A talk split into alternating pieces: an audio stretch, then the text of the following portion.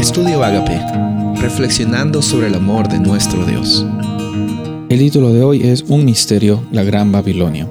Apocalipsis 17:6. Vi a la mujer ebria de la sangre de los santos y de la sangre de los mártires de Jesús, y cuando la vi quedé asombrado con gran asombro.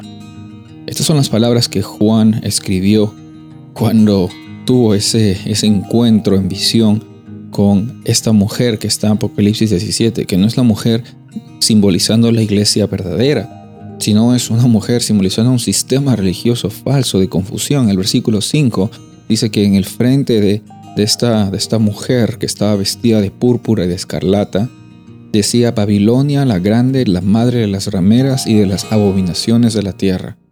Aparentemente, esta mujer estaba simbolizando este sistema de adoración eh, falso, de este sistema que estaba generando injusticias contra el pueblo de Dios, estaba totalmente eh, con el propósito de perseguir y destruir a las personas que creían en Jesús.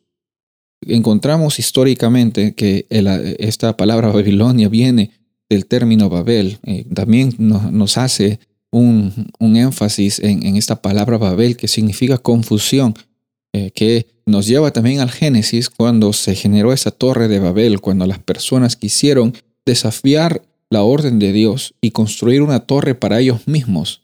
En Génesis vemos que estas personas queriendo crear una torre para decir vamos a hacernos un nombre por nosotros mismos, vamos a ver que nosotros somos los creadores, que nosotros somos eh, tan igual o más que Dios. Y en ese proceso es que Dios le dice, bueno, vamos a tener que generar confusión para que ellos no piensen que son más que Dios. Y en ese, proceso, pues vemos que la torre de Babel eh, no llega a ser culminada. Y en esa área de la torre de Babel también se encuentra este pueblo de Babilonia. Eh, el pueblo Babilonia que, que un reino literal, que llega a ser también una potencia mundial, totalmente intentando apoderarse del mundo políticamente, pero también religiosamente con sus creencias.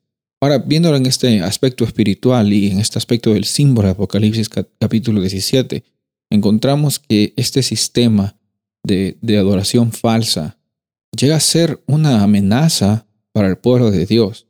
Pero este sistema de adoración falso, este, este, estas estrategias que usa Satanás para confundir a las personas, no llegan a prevalecer, no llegan a cumplir su objetivo finalmente. Hay bastantes amenazas, hay bastantes pérdidas en el pueblo de Dios, hay bastantes incertidumbres y persecuciones, pero no encontramos en ningún momento de la historia del pueblo de Dios un momento en el cual ellos estaban abandonados e iban a ser totalmente destruidos. Dios siempre se manifiesta y manifiesta su presencia y encontramos que a pesar de las circunstancias complicadas, el pueblo de Dios llega a ser victorioso por la victoria de Cristo Jesús. Soy el pastor Rubén Casabona y deseo que tengas un día bendecido.